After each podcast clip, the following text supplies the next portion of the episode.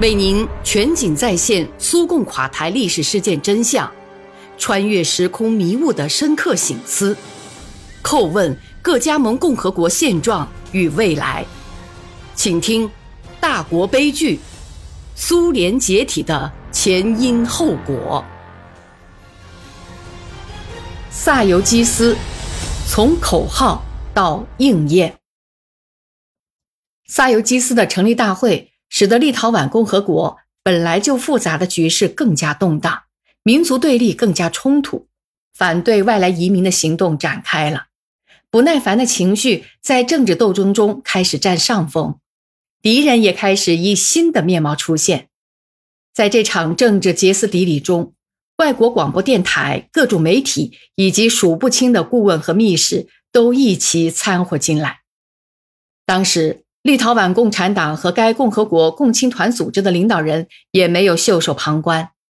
早在1988年10月，他们就下令从党员和团员交纳的党团费中扣除几个百分点，去支援萨尤基斯。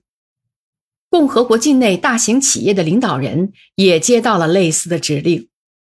靠着这些，到1988年12月，萨尤基斯的领导人掌握的可支配资金已达数十万卢布。这在当时是很大的一笔钱，这些钱让立陶宛民族分裂主义分子得以大展拳脚，发动宣传攻势。成立大会引起了相应的反应，先是一九八八年十一月在维尔纽斯，然后又在整个共和国，主要是在大型企业的工人集体中开始形成国际主义者运动。后来，苏维埃立陶宛共和国当局为该运动注册的名称是。争取立陶宛改革社会主义运动，对这一事实，至今民族分裂主义的媒体都坚决避而不谈。该运动号召民族平等，主张使用两种官方语言，实行社会平等，争取立陶宛未来的经济与民主发展等，但不主张共和国脱离苏联。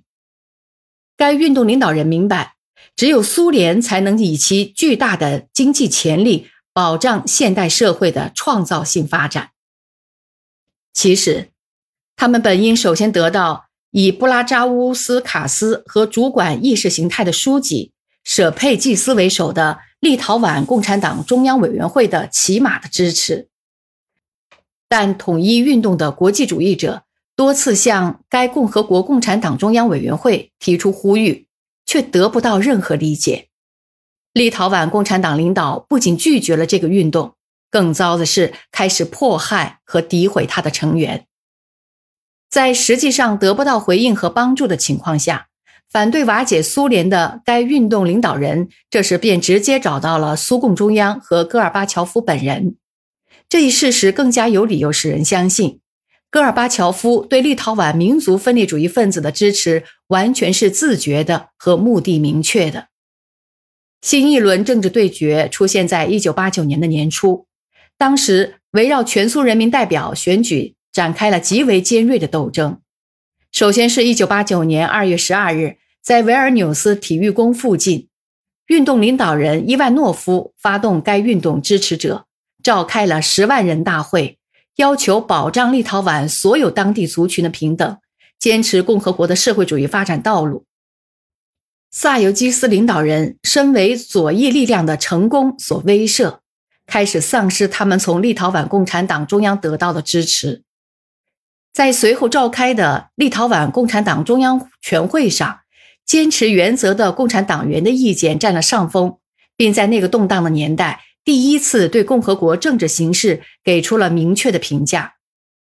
会上对共和国领导所犯的错误和工作上的疏漏进行了分析。试图制定出一个具体的行动纲领，并且明确宣告，共和国党组织未来的活动只能在苏共组织内部进行，而共和国切合实际的主权也只能存在于苏联内部。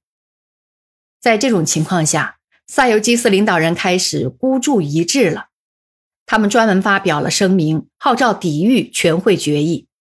该声明实际上成了他们大选中的思想指南。人民代表选举前夕，萨尤基斯在所有选区都提出了候选人，依靠巨额经费支持。加之国家媒体也在为他们宣传。在全苏国家最高权力机关为苏维埃立陶宛共和国分配的四十一个人民代表席位中，萨尤基斯有三十四人当选。接着就开始了第一届苏联人民代表大会的筹备工作。立陶宛和另外两个波罗的海地区国家对代表团的人员组成和活动纲领都考虑得非常细致。他们认为，由于自己人数较少，在全体大会上发言的机会不多，所以就把工作重点放到了各委员会和小组会上。就这几个代表团应起到什么作用的问题，也都事先做了安排，优先照顾那些持民族主义态度，同时在工作中又具有权威地位的人。对于代表的一般文化水平、交往能力、演讲能力，是否善于说服他人，甚至外貌等条件。都给予了特别的关注。如果不是为达到民族主义和分裂主义的目的，这一切本都正常，甚至做得很好。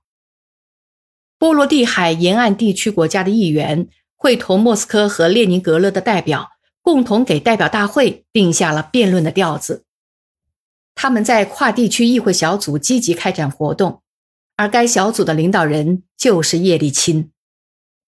正如所知。爱沙尼亚科学院院士帕尔姆进入了这个组合的领导机构。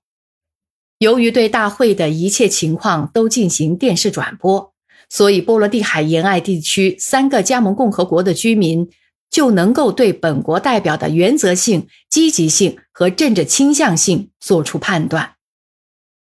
从第一届人民代表大会开幕之日起，波罗的海沿岸地区三国代表就采取一切可能的步骤。力图使这几个加盟共和国退出苏联。每个议题只要稍有涉及这个问题，他们便马上加以利用。这样一来，代表大会不仅对波罗的海沿岸地区各加盟共和国，而且对苏联的其他一些加盟共和国的分离主义情绪的发展，都起到了催化剂的作用。而这一切又离不开三国代表的帮助。我身处冲突漩涡的中心，常常扪心自问：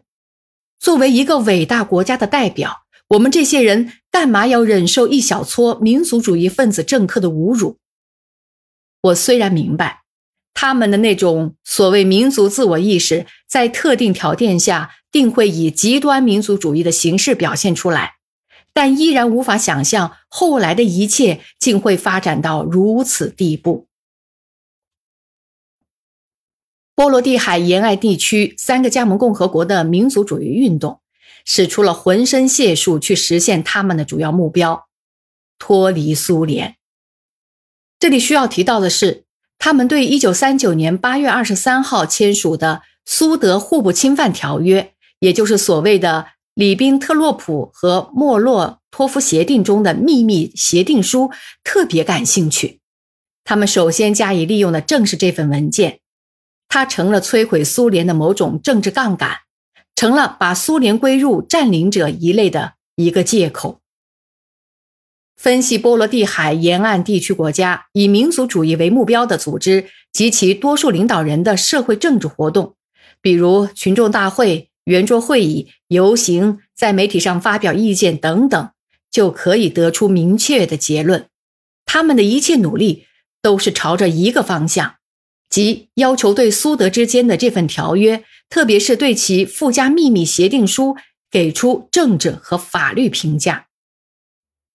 苏联的这次人民代表大会，恰好在这个方面为波罗的海沿岸地区国家的民族主义分子提供了一个极好的讲坛，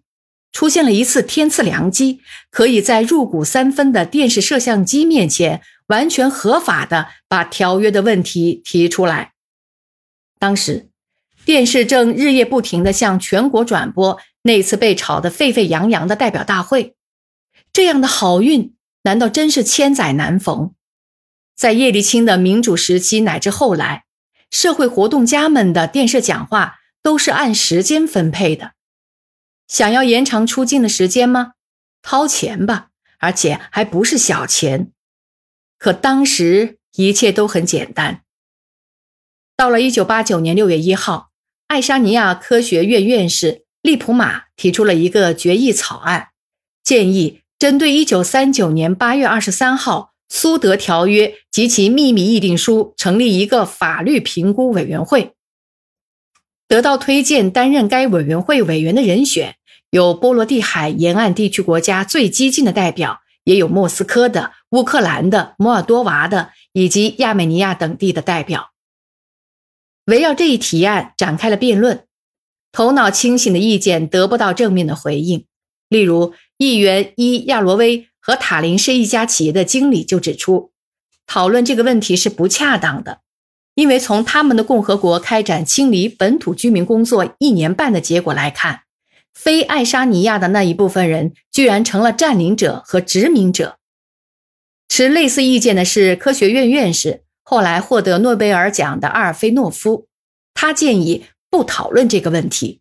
因为1941年6月22号德国入侵苏联后，该条约双方均已失效。可是，发言赞成设立委员会的有立陶宛和拉脱维亚共产党中央委员会的书记、莫斯科和波罗的海沿岸地区国家的科学界代表，以及以活跃著称的俄罗斯代表们。而如今，这些人也都为波罗的海沿岸地区三个主权国家的领导人对俄罗斯和俄罗斯人民的行为感到极大愤慨。